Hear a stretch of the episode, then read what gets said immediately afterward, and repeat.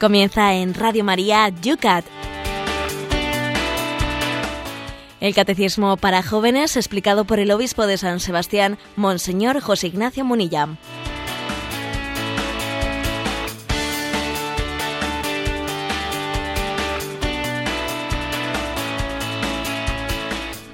Muy buenos días, queridos amigos del Yucat. Comenzamos una mañana más este espacio de radio dedicado a la formación, un espacio dedicado también a ir desgranando todos los temas que siempre son de actualidad, todo lo referente a la fe, todo lo referente a la moral, a la vida de la Iglesia, todo lo que encierra el catecismo de la Iglesia Católica de los jóvenes, el Yucat. Lo empezamos en una mañana que no llueve en San Sebastián, aunque no se lo crean es verdad. 11 grados ahora mismo en San Sebastián. Por Madrid, ¿cómo están las cosas, Cristina? Pues nos habéis mandado la lluvia. Aquí llueve y tenemos 9 grados. Hay que compartir, ya lo sabes, hay que compartir esos trasvases que no acabamos de hacer. El Señor los hace por todos nosotros. La prensa, buenos días, José Ignacio. La prensa nos habla de una rueda de prensa, nunca mejor dicho, ayer mismo, que nos daban datos, datos de la declaración de la renta, el IRPF famoso. Eh, ¿Cómo leemos esos datos, que son muy farragosos y son complicados y veo según en qué periódico, si es que algunos dicen hasta lo contrario. Bueno, decir que, que es que la Iglesia se somete anualmente a una especie de referéndum que nadie más ¿eh? pasa por esa experiencia en esta en esta nación. La ITV. Sí, la ITV, sí, un auténtico referéndum eh, en el que los, todos los ciudadanos están llamados a poner libremente en una casilla quién es el que desea que una parte, ese 0,7% de su, de su declaración de la renta vaya dirigida, destinada a la Iglesia. Y es un referéndum muy interesante. Es más, qué bueno sería que nos acostumbrásemos a que los, a los ciudadanos, igual que se le pregunta, ¿quiere usted que una parte de su dinero vaya a la, a la Iglesia? Qué bueno sería que también se le preguntase, ¿quiere usted que una parte de su pues de su dinero vaya, por ejemplo, a sostener los planes de, de aborto y anticoncepción del Ministerio de Sanidad, que ponga la X el que quiera, y por lo tanto que sea con el dinero de los que han puesto la X. ¿Quiere usted que eh, pues el 0,7% de su de sus impuestos vayan destinados a pagar, pues en concreto, imaginémonos, pues el sostenimiento de los sindicatos, que lo ponga libremente quien quiera. ¿Quiere usted que se vaya a destinar a sostener el deporte? Qué bueno sería, ¿no? que hubiese un ejercicio de responsabilidad en el que cada uno tuviese la conciencia de decir a qué quiere que vaya destinado su dinero, ¿eh? en conciencia. Eh, la Iglesia pasa por ese, por ese sistema. Creo que el hecho de que más de nueve millones de personas libremente han dicho sí, yo quiero que esa parte, esa pequeña parte de mi dinero vaya a destinar a la Iglesia Católica, creo que es muy, mm, muy importante. ¿no? Eh, es verdad que hay una crisis espiritual, que la secularización ha avanzado, pero ese más de 9 millones, ese número ¿no? tan grande, quiere decir que en el fondo existe una parte de la población que no se deja influenciar ¿eh? pues por eh, una marea o un tsunami laicista anticlerical.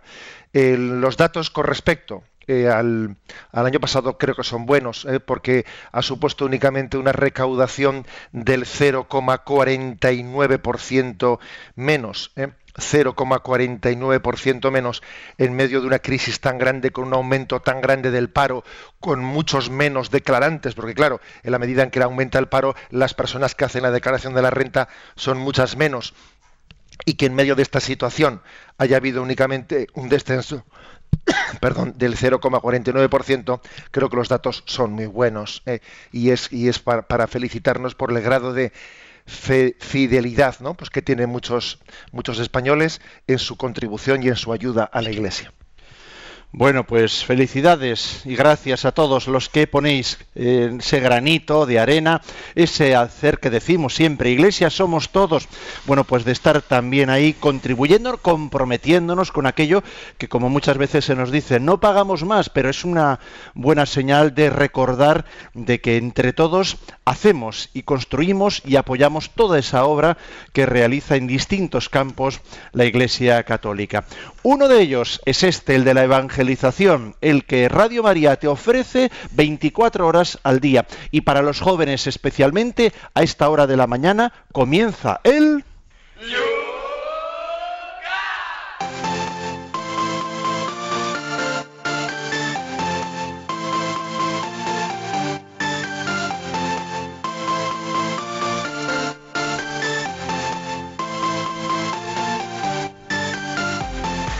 Y lo hacemos con esos puntos que desgranábamos en la jornada de ayer, para volver la mirada sobre ellos y ver la participación que durante todo el día han tenido nuestros oyentes en las redes sociales y también en ese correo electrónico al cual veo que recurrís más cada vez, ese yucat El punto número 211 comenzaba con él el programa de ayer cuál es la importancia de la Eucaristía para la Iglesia. Y Javier desde Madrid nos dice, hace unas semanas en el programa de la liturgia de la semana de Radio María me pareció que el padre que conduce el programa puso un acento especial en remarcar que la Eucaristía no solo es el verdadero cuerpo y sangre de Cristo, sino que es cuerpo entregado y sangre derramada en ese momento no llegué a comprender el porqué de la importancia de esa distinción. ¿Podría comentarlo usted? Pues sí, es decir, que existen en Radio María estos programas de comentario de la liturgia semanal que creo que son muy interesantes, que van formando eh, pues nuestra sensibilidad litúrgica. El subrayar que no se trata de que esté, es una presencia em, estática. Eh, o sea, no es aquí está Jesús en la Eucaristía. ¿Y qué hace? Estar. No no es únicamente estar, es mi cuerpo que se entrega, mi sangre que se derrama, es decir, es Cristo que se da. No solo Cristo que está, sino que se da. ¿eh?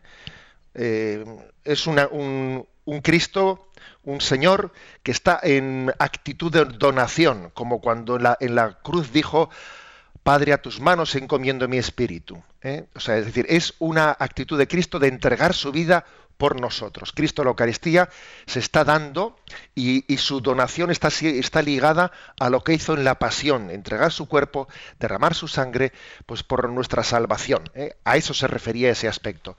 La Eucaristía no solo es un estar como quien está en la estantería, ahí está colocado en la estantería, ¿y qué hace? No, nada, no, no, no. Es una, es una presencia activa, una presencia de donación ¿eh? para la salvación de nuestra vida.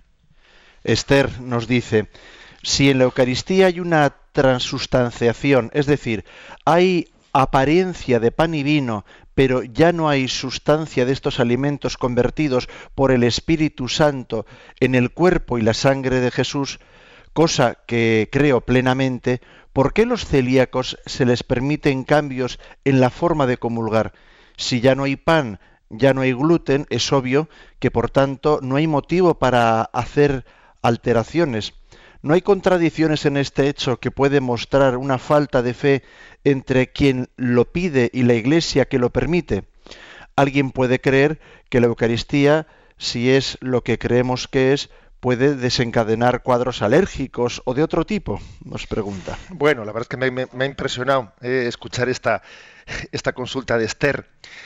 Eh, vamos a ver, em, recuerdo que expliqué expliqué que había conocido pues a un pues a un jubilado que él era físico, físico químico y que él decía, pues un gran creyente y que él decía, pues que no podría él analizar eh, el pan consagrado, el pan eucarístico para intentar demostrar eh, pues que en él eh, ya no existe la, que ya no es pan, ¿no? Y yo le decía que no, que si tú analizas el pan eucarístico, obviamente su, composición físico, química, etcétera, obviamente es la del pan. ¿eh?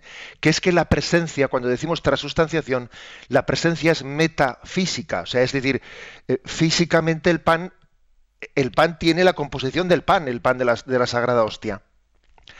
Eh, es la presencia de Cristo es metafísica, por lo tanto, por lo tanto, si una persona es celíaca, y si un pan es rico en gluten, pues le va a hacer, lógicamente, le va a hacer pues un proceso alérgico. Y hay que darle un pan especial que sea muy bajito en gluten, ¿eh? pues, o si no darle de comulgar con el vino, pues que tiene la plena presencia del Señor, eh, con, el, con el, cáliz, sin necesidad de tener que darle eh, el pan eucarístico. Porque si, claro, porque si esa persona es alérgica al gluten, lógicamente va a tener una alergia. Y eso no es dejar de creer en la presencia eucarística, no. Porque eh, los accidentes, ¿eh?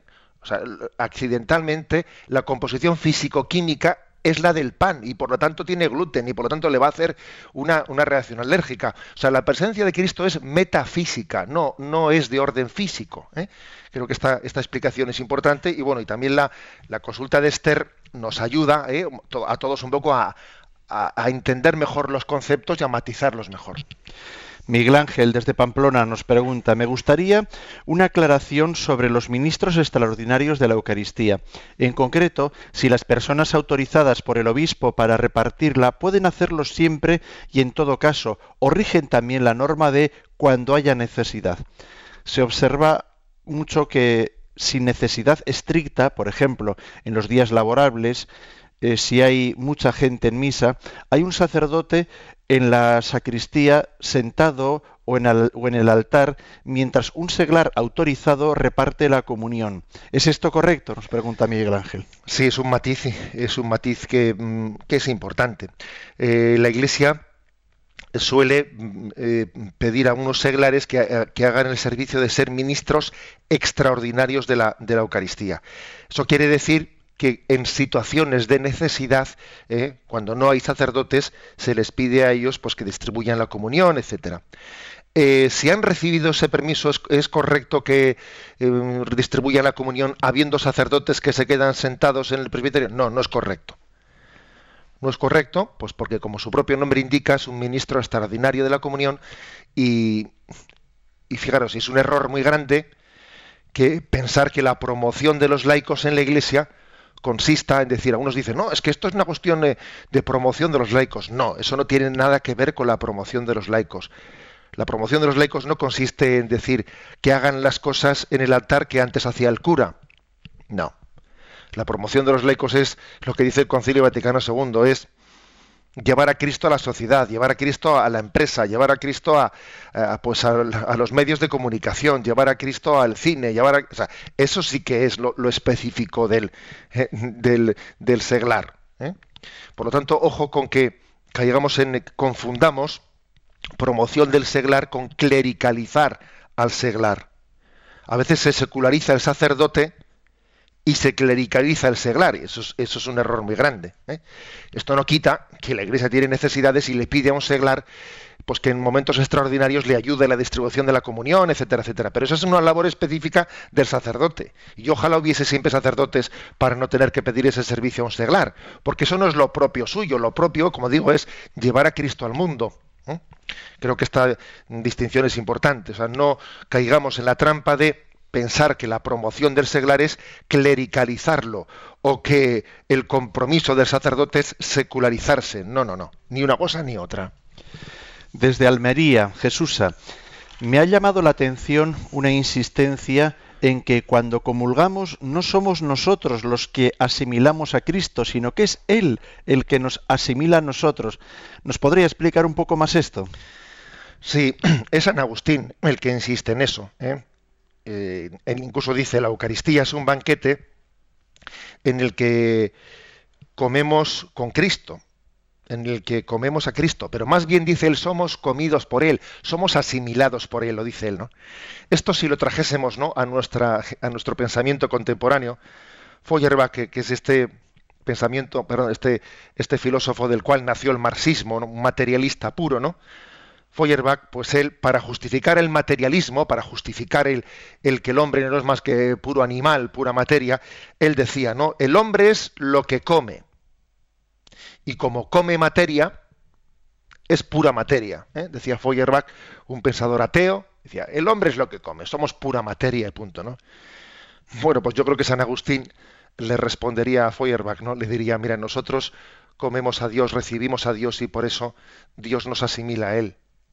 Eh, es que a Feuerbach se le había escapado algo importante, ¿eh? que es que Dios se ha hecho nuestro alimento. Y no solo eso, ¿no? sino que es Él el que nos asocia a su vida, es Él el que, el que nos hace eh, introducirnos en su intimidad.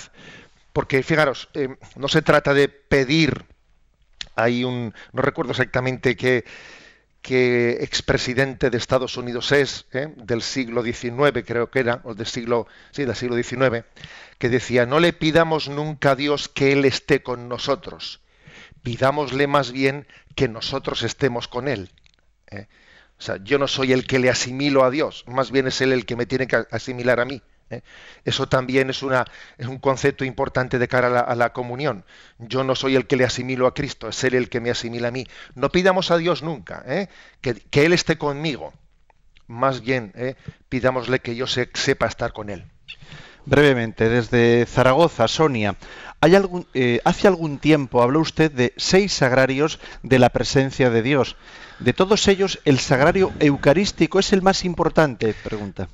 Sí, bueno, lo que pasa es que también es cierto que no hay por qué contraponer la, eh, importancia de la una con la otra, porque la presencia de Dios, eh, pues es que es una presencia que, que más bien se ilumina. Eh, el, que esté Cristo presente en el sagrario, en el tabernáculo de la iglesia, ilumina que Cristo está presente también en el sagrario de los sufrientes y de los pobres.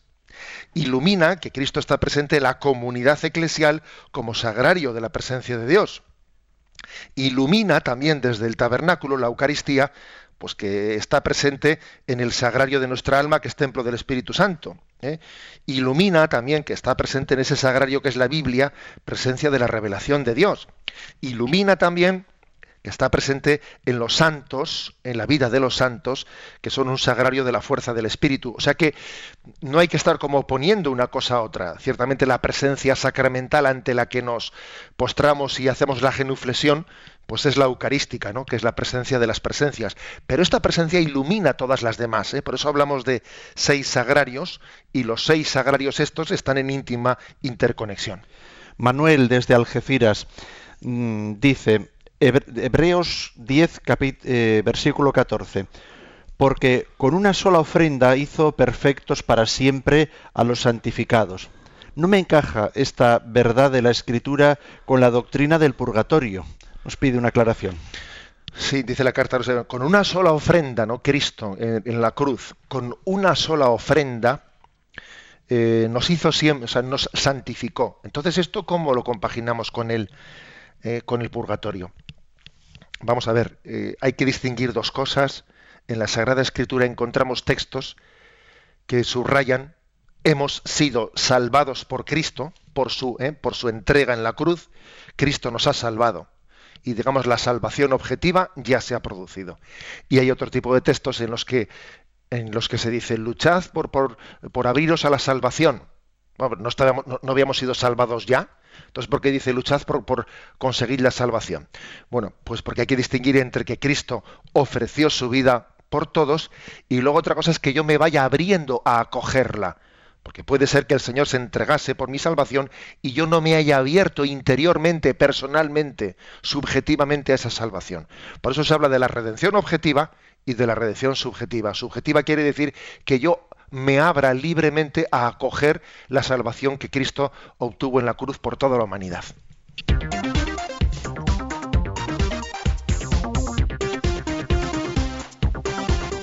Son las 8 y 19 minutos, 7 y 19 minutos, sintoniza Radio María en el programa UCAT. Comenzamos con el primer punto del día de hoy, que ayer a la noche planteábamos en las redes sociales. Es el 213. Continuamos con el tema de la Eucaristía. Y este punto pregunta, ¿qué elementos forman parte necesariamente de la Santa Misa? Toda la Santa Misa, celebración eucarística, tiene dos partes principales, la liturgia de la palabra y la liturgia eucarística en sentido estricto. En la liturgia de la palabra escuchamos lecturas del Antiguo y del Nuevo Testamento, así como del Evangelio. Además hay lugar para la homilía y para la oración universal. En la liturgia eucarística que sigue se presenta el pan y vino, son consagrados y se ofrecen a los fieles para la comunión.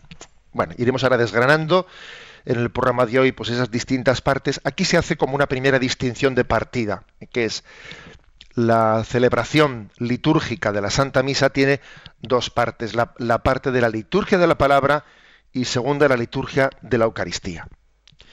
La primera eh, nos recuerda, eh, bueno, yo diría que entre las dos se, recuerda, bueno, se recuerda, están bien reflejadas, eh, están catequéticamente reflejadas en ese encuentro que tuvo Jesús con los discípulos de Maús algunos escrituristas dicen que, el Evangelio de San Lucas eh, puso por escrito ese encuentro de Jesús con los dos discípulos de Maús, pues primero, pues para, eh, lógicamente, para señalar aquel encuentro del Señor con esos dos, con esos dos, pero también para hacer una catequesis eucarística del encuentro que tuvo Jesús con aquellos dos discípulos, ¿eh?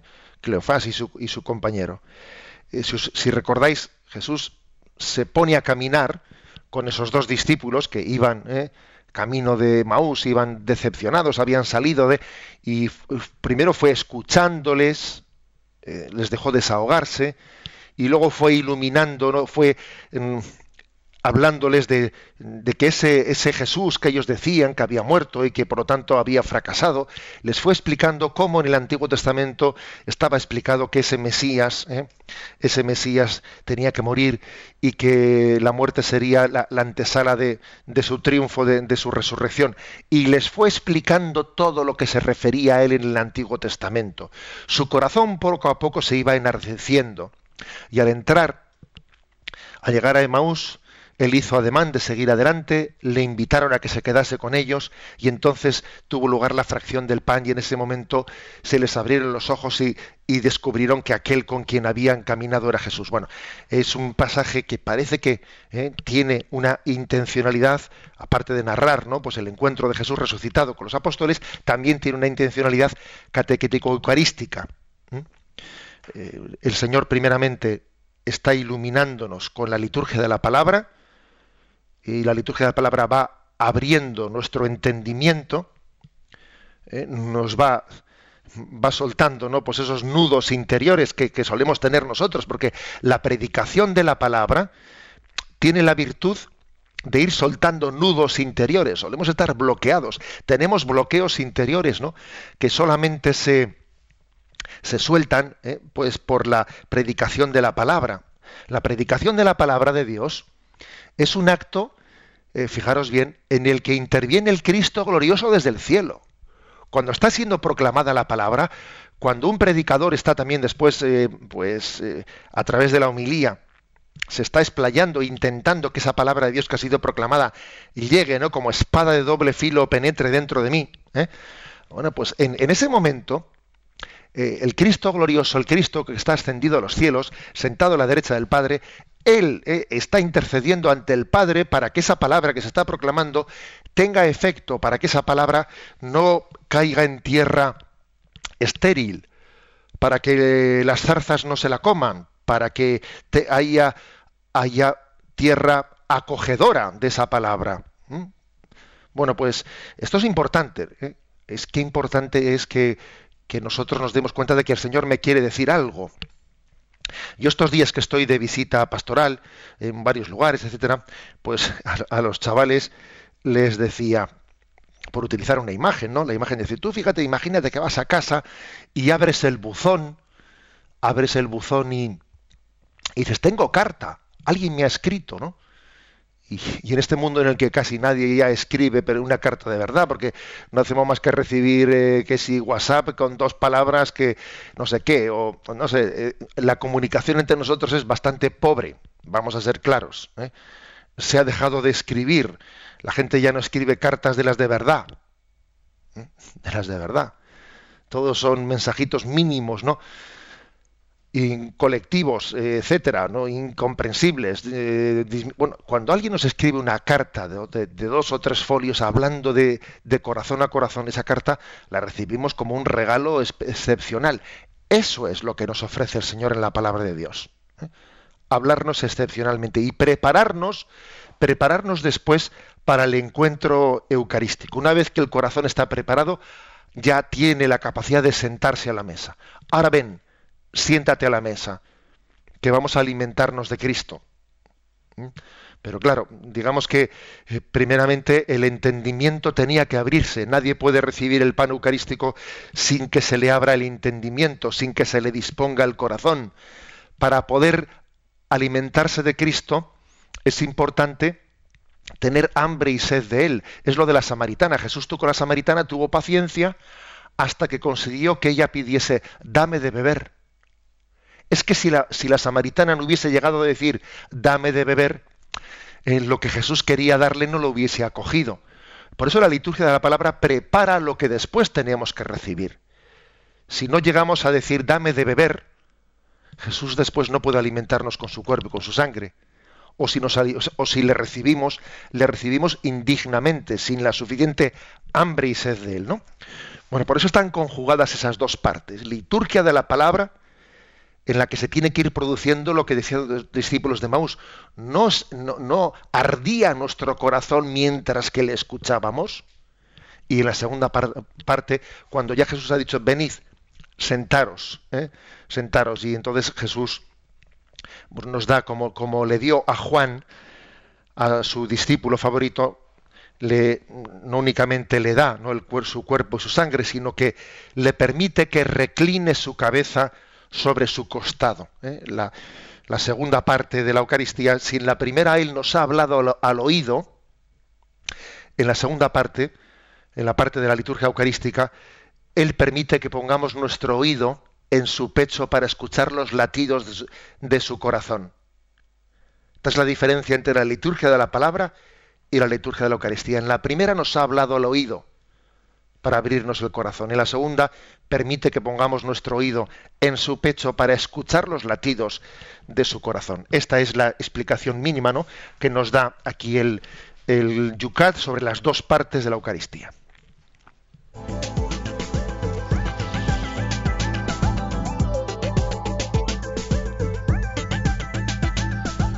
Son las 8 y 27 minutos, 7 y 27 minutos en las Islas Canarias.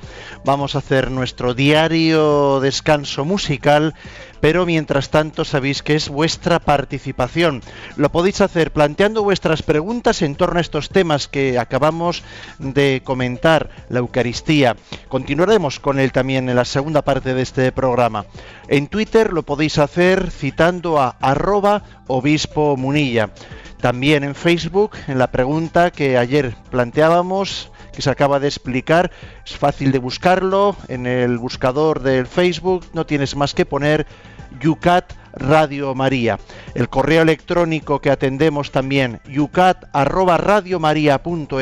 y siempre tienes también el teléfono de Radio María. Para participar en directo, 91 153 8550 91 153 8550.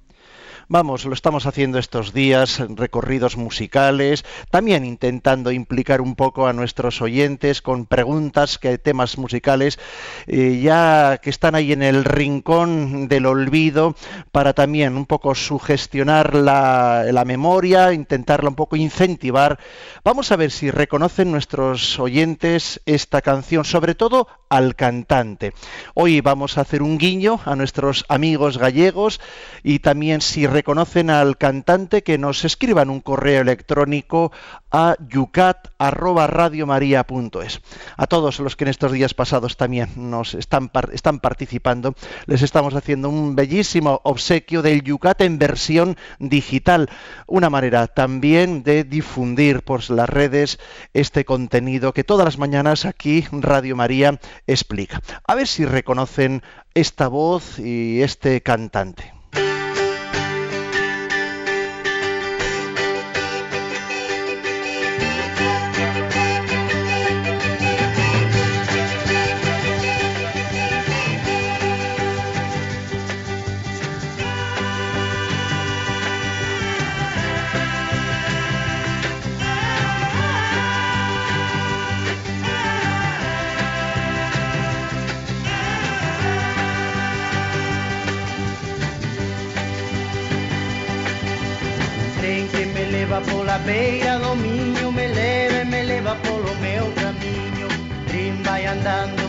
A pasiño E vai me levando cara ao meu destino Alguén pode ser que me espere na estación Na terra da felicidade Todo que sexa amor e paz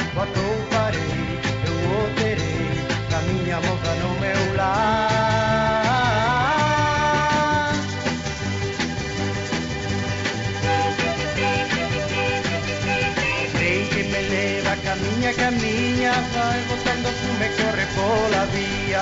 Si o vai feito un mar de leticias No tren pouco a pouco volto a miña Galicia. Así moito tempo de estar longe de ti Por noites cheas de soidad Falando ca xente polas mañas Escoitarei, saberei O que pasou polo meu lar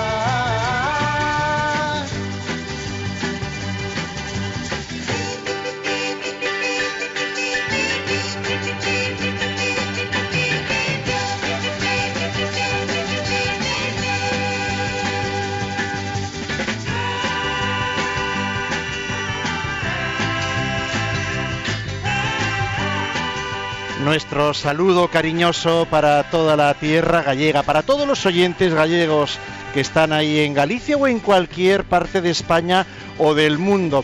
Empezando por nuestro director técnico, que es otro gallego de Ferrol, que hace posible que Radio María pues se esté extendiendo y que suene y que llegue ahora mismo a tu receptor. Para todos los gallegos iremos siendo también paseando con la música por otras comunidades autónomas. Hoy para todos los que están bajo el patrocinio del apóstol Santiago, pues para ellos también un saludo cariñoso desde el UCAT. No dejéis de decirnos si descubrís quién es el cantante, desde dónde nos estáis escuchando, para ver la fuerza, la dónde llega Radio María, también en Galicia, por supuesto.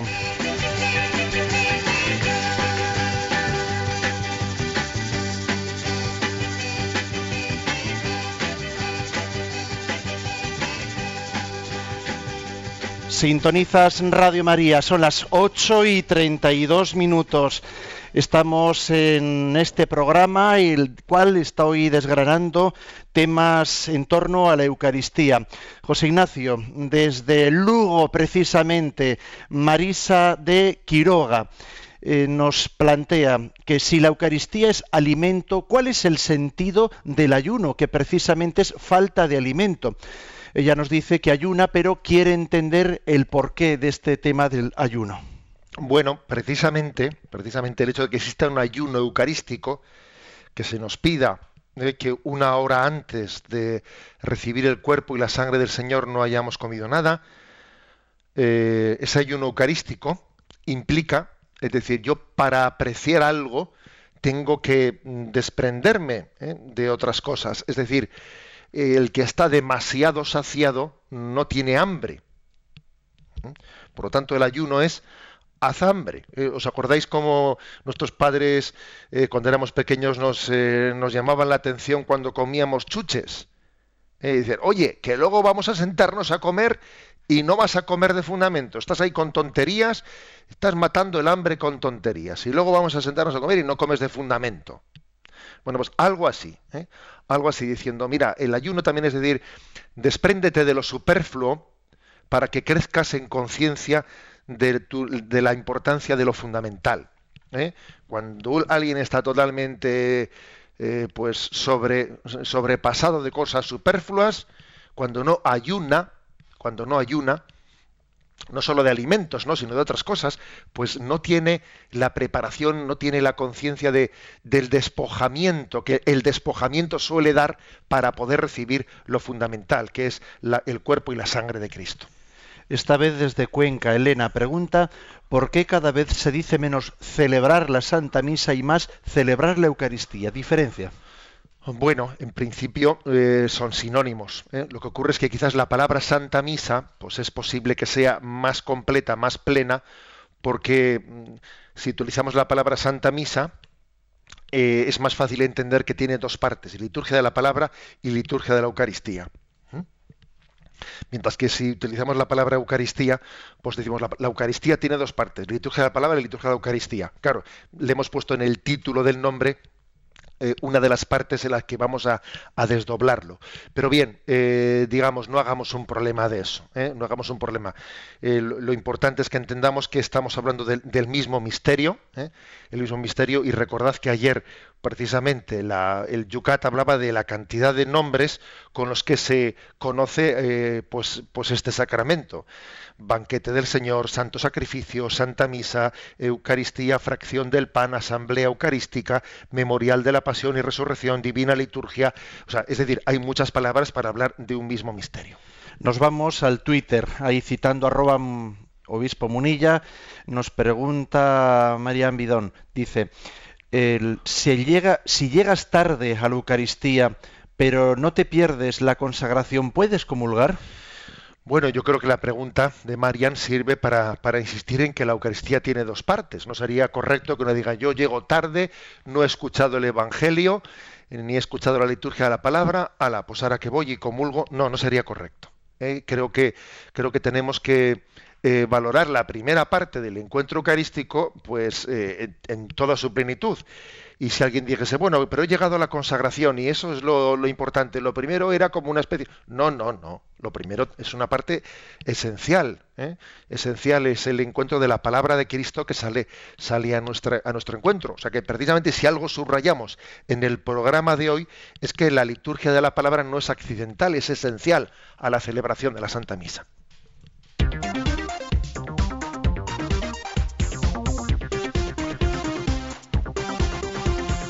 Pues vamos precisamente adelante para entender mejor la celebración eucarística, esa Santa Misa de cada día. Vamos a hablar en el punto 214. Dice, ¿cómo está estructurada la Santa Misa?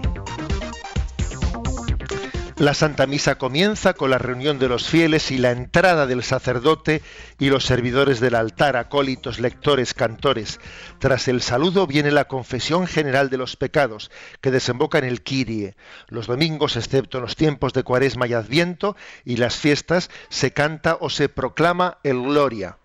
La oración colecta introduce una o dos lecturas del Nuevo o del Antiguo Testamento, junto con el Salmo responsorial antes del Evangelio es el momento de entonar el aleluya. Después de la proclamación del Evangelio, el presbítero o el diácono pronuncian la homilía, al menos los domingos y solemnidades. Solo los domingos y solemnidades la comunidad proclama la fe común en el credo, al que siguen las preces. La segunda parte de la Santa Misa comienza en la presentación de las ofrendas, que se cierra con la oración sobre las ofrendas. El punto culminante de la celebración eucarística es la plegaria eucarística, introducida por el prefacio y el santo. Luego en la consagración se transforman los dones del pan y el vino en el cuerpo y sangre de Cristo. La plegaria eucarística desemboca finalmente en la doxología, que da paso a la oración del Padre Nuestro. Después viene la oración de la paz, el Agnus Dei, la fracción del pan y el reparto de los dones sagrados a los fieles. Por lo general, solo bajo la forma del cuerpo de Cristo. La Santa Misa finaliza con un tiempo de meditación, la acción de gracias, la oración final y la bendición que imparte el sacerdote. Y luego a continuación, pues aquí el, el Yucat nos ofrece eh, los textos del acto penitencial, el texto de gloria en latín y en castellano, el Santus también en latín y en castellano. Bueno, pues vamos a ver. Hemos, hemos dicho que la Santa Misa tiene dos partes principales, liturgia de la palabra y liturgia de la Eucaristía. La liturgia de la palabra llega hasta la oración de los fieles incluida, o sea, la parte final de la oración de, la, liturgia de la palabra, pues es el Evangelio, la homilía, el credo y la oración de los fieles. Hasta ahí. ¿eh? Cuando comienzan ya las ofrendas, ya es la parte de la liturgia de la Eucaristía. Digamos, el corazón de la primera parte es el Evangelio el corazón de la segunda parte, ¿eh? pues es eh, la consagración, la, plegaria eucarística, ¿eh? en la que se hace presente Cristo. El corazón de la liturgia de la palabra es el Evangelio y el corazón de la liturgia de la Eucaristía es la plegaria eucarística, es la, es la consagración. Bueno es tener esto en cuenta. Yo también recuerdo que siendo unos chavalitos que nos, nos, intentaban educar a cómo asistir a misa, pues las catequistas, con, yo creo que con gran pedagogía, siendo conscientes de que pues, eh, somos, cuando somos pequeños somos como un rabo de lagartija y no estamos quietos un rato, bueno, pues intentaban ellas eh, decir, esta es la parte fundamental, es esta, es decir, era como decir, ya que te va a costar, ¿eh? ya que te va a costar eh, tener la atención plena en todo momento, vamos, vamos, vamos a hacer por lo menos la atención máxima en el momento esencial. Eso también creo que es un buen método, un buen método cuando pues un adolescente hay que irle poco a poco introduciendo. No quiere decir que se le diga, y ahora ya te puedes distraer. No, hombre, no, no es eso, pero mm, indicarle cuál es el momento eh, de la máxima presencia. Bien, dicho esto, aunque sea de una manera eh, pues un poco rápida y somera, primero entender lo que es la, la procesión de entrada. Eh. El hecho de que un sacerdote cuando va subiendo va subiendo esos escalones que suele tener el presbiterio, ¿no? Y sube al presbiterio, suele estar un poco elevado el presbiterio.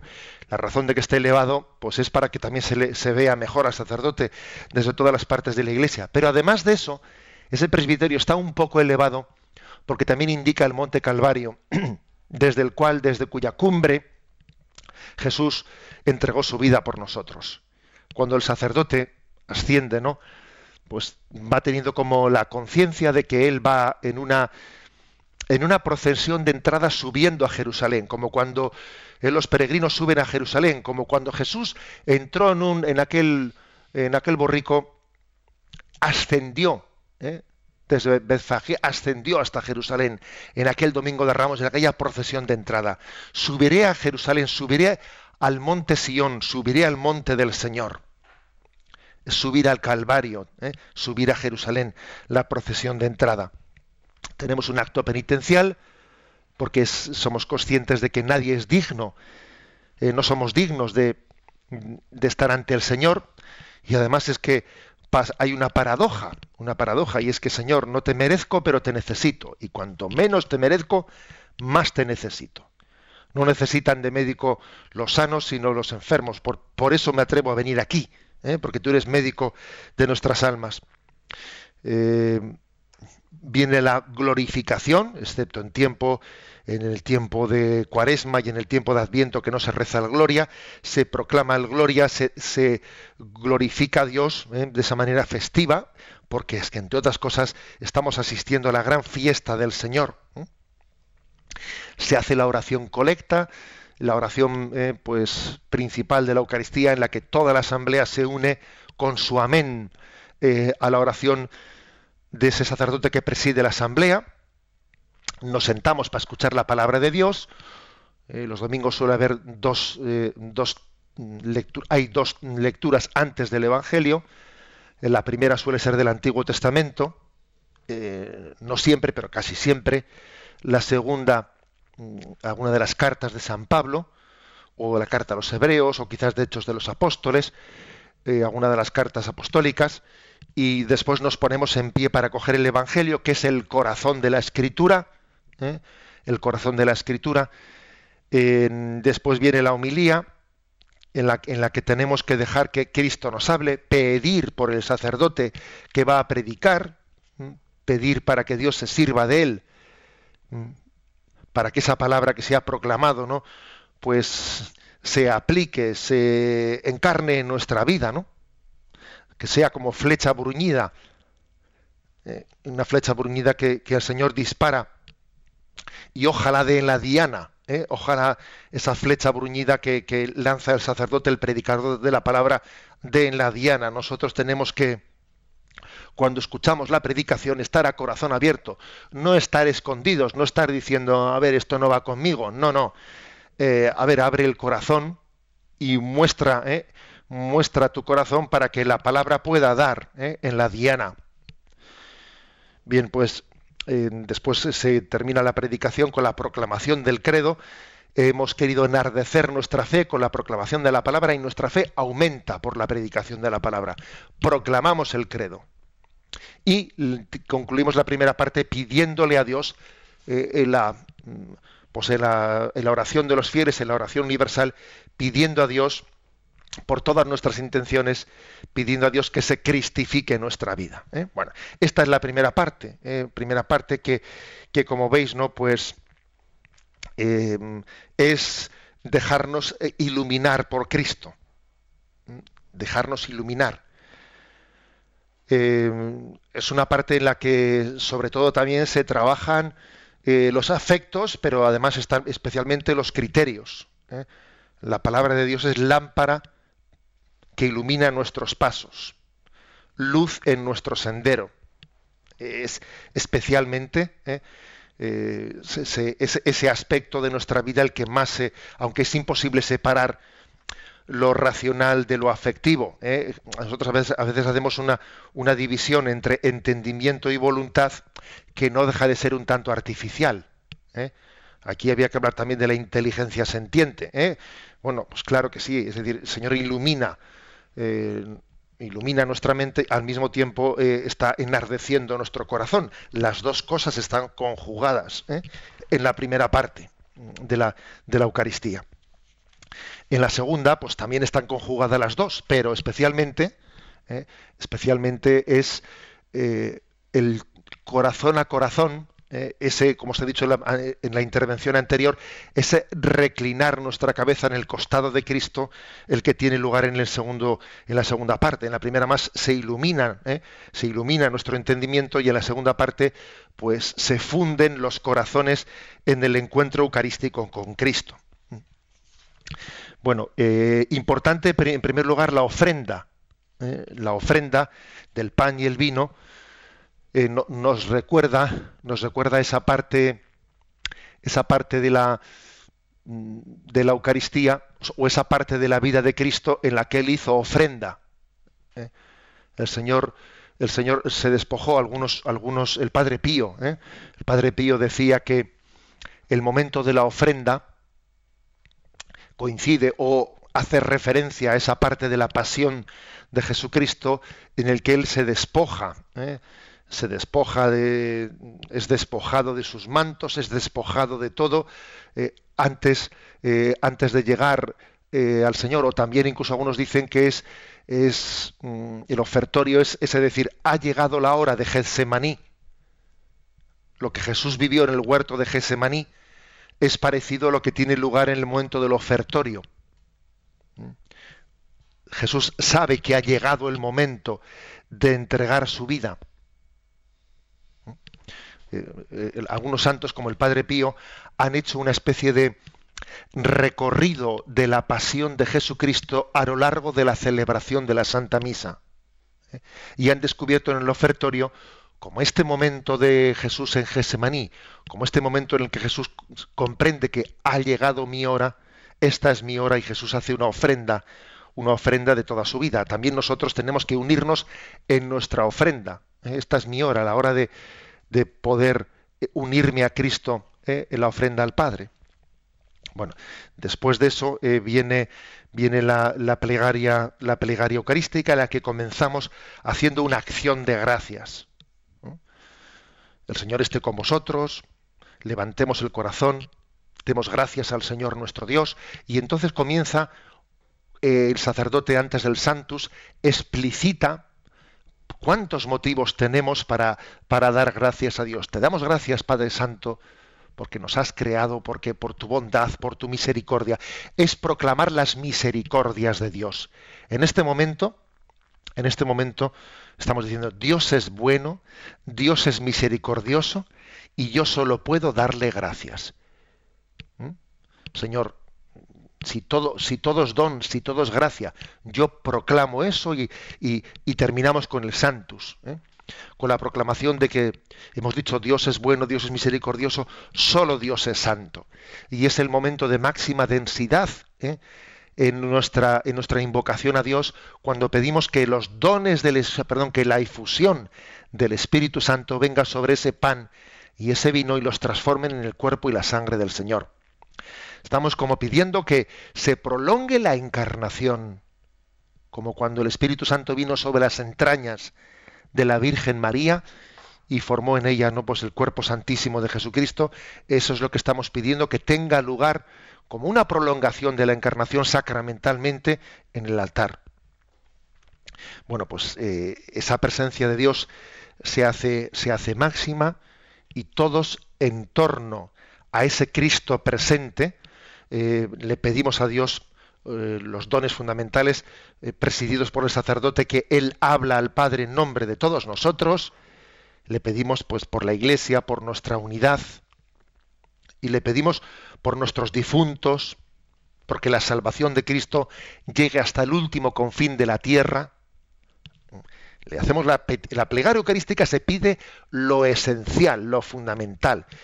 Y terminamos, se concluye con un gran amén. Amén, que es unirnos todos a esa petición eh, que el sacerdote en la plegaria eucarística ha dirigido. ¿no? Es, bueno, el momento culminante. Después de esto, eh, después de esto, viene la preparación ya para recibirle, la preparación para la comunión, introducidos por la oración del Padre Nuestro. ¿Mm? Hay una introducción, una introducción en la que se nos prepara para recibir al Señor. Danos hoy el pan de cada día, danos el pan eucarístico, pero para ello prepara nuestro corazón y después de habernos dado la paz, ¿eh? de habernos dado la paz, porque si al acercarte al altar recuerdas ¿no? que tienes algo contra alguien, reconcíliate para que puedas recibirle dignamente, no para que no profanes el cuerpo de Cristo.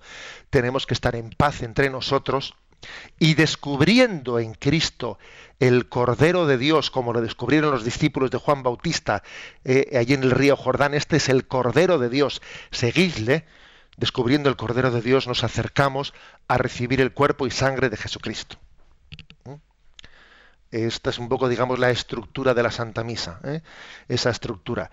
Después de recibirle al Señor, tenemos un silencio de acción de gracias, un silencio que nos debe de conmover, una oración conjunta de acción de gracias entre todos nosotros, porque nos sabemos elegidos, sabemos inmerecidamente elegidos, eh, Dios ha puesto sus ojos en nosotros de una manera inmerecida y entonces brota una oración de acción de gracias y un envío de la Iglesia, un envío para ser sus testigos con su bendición.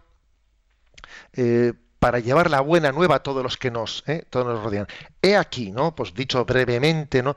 Dicho brevemente la, eh, la estructura de la Santa Misa, que es tan importante que vivamos como acompañándole a Jesucristo, ¿no? En su subir al Calvario, que decíamos que era subir al presbiterio, subir esos escalones, acompañamos a Jesús en el Calvario, acompañamos su resurrección, su resurrección, porque fijaros, esa resurrección eh, cuando dice anunciamos tu muerte, proclamamos tu resurrección.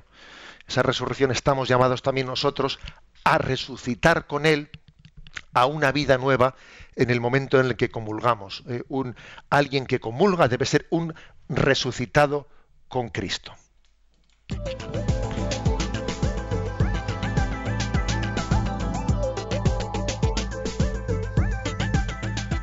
Vamos a aprovechar estos últimos minutos del programa en esta recta final también para vuestra participación.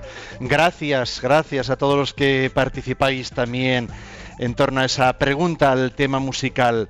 En efecto, habéis acertado, yo diría, el 90%. Andrés Dobarro o Tren bueno, y José Ignacio, nos han escrito desde el mismo sepulcro del apóstol Santiago.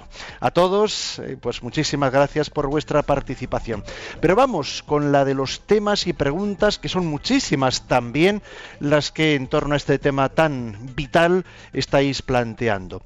Por ejemplo, José Ignacio, eh, José Martín, al comienzo y al final de la misa hay una carpeta encima del cáliz que contiene un paño con apresto que se desdobla en nueve cuadrantes sobre el mantel del altar. Eh, ¿Cómo se llama y cuál es su función? Nos pregunta. Bueno, vamos a ver, se llama el corporal. ¿eh? Digamos que se extiende ¿eh? sobre el altar el corporal, que es un paño lo de los nueve cuadrantes, pues hombre, no tienen por qué ser nueve, porque podían ser cuatro, es decir, eso no es que sea así, se suele doblar, es un paño un poco como endurecido, almidonado, ¿eh? y se le llama el corporal porque encima de él vamos a colocar el cuerpo de Cristo, cuando sea consagrado el pan y el vino. ¿eh? Ese corporal es un signo de que caemos en cuenta de que es el cuerpo de Cristo el que va a ser el centro de nuestra asamblea litúrgica. ¿eh? Por lo tanto, es un signo más ¿eh? de tener la conciencia de quién va, de quién va a llegar. Ponemos el corporal para esa presencia del Señor. En Twitter nos dice José Delgado, ¿por qué hemos olvidado la belleza propia que contiene cada momento y nos hemos centrado en entretener en la misa? Dice. Bueno, eh, porque hace falta catequesis litúrgica. ¿eh? O sea, es decir, hoy en día yo creo que mm, hace falta mm, vivir y explicar eh, el sentido de las distintas partes. Porque de lo contrario, si no se vive cada parte, ¿qué puede ocurrir? Que un sacerdote diga, bueno, como nadie entiende ninguna parte de la misa, las voy a hacer todas de corridillo y luego a ver si en la homilía entretengo un poco a la gente. Claro, pues porque se da cuenta que el resto de la parte de la misa no es entendida y entonces a ver si yo en la homilía digo algo original o digo alguna cosa para... Eh, y eso, eso es un error. Eh, claro que la homilía tenemos que ser incisivos, claro que la homilía tenemos que intentar enganchar a la gente, o por supuesto, ¿no? Pero sin que sea como un, va, lo demás, mm, eh, como no va a entender nadie nada, no, no. Quizás incluso la homilía debiera de convertirse en ocasiones, en algunos momentos especiales, en una catequesis viva de, la propia liturgia, para que así el resto de la Santa Misa sea vivida muchas curiosidades que nos están preguntando. Por ejemplo, eh, nos hablan del agua bendita a la entrada eh, o a la salida de la iglesia. Sí, es un recordatorio de nuestro bautismo. ¿eh? Es decir, cuando uno entra a la Santa Misa, especialmente es el momento de entrar, ¿no? Cuando tiene pleno sentido, al entrar en la Santa Misa, al entrar en la Iglesia, nos purificamos para estar en su presencia. Es un rito, es un sacramental que de alguna manera nos prepara para ese acto penitencial que tiene lugar en el comienzo de la celebración eucarística. No tenemos tiempo para más, pero mañana continuaremos aquí. ¿Con qué puntos continuaremos mañana en este programa de Yucat? Con tres puntos, 215, 216, 217. ¿Quién preside la celebración eucarística? ¿De qué modo está presente Cristo cuando se celebra la Eucaristía? Y por último, ¿qué sucede con la Iglesia cuando celebra la Eucaristía? Recibimos la bendición para concluir el programa de hoy. La bendición de Dios Todopoderoso, Padre, Hijo y Espíritu Santo descienda sobre vosotros. Alabado sea Jesucristo.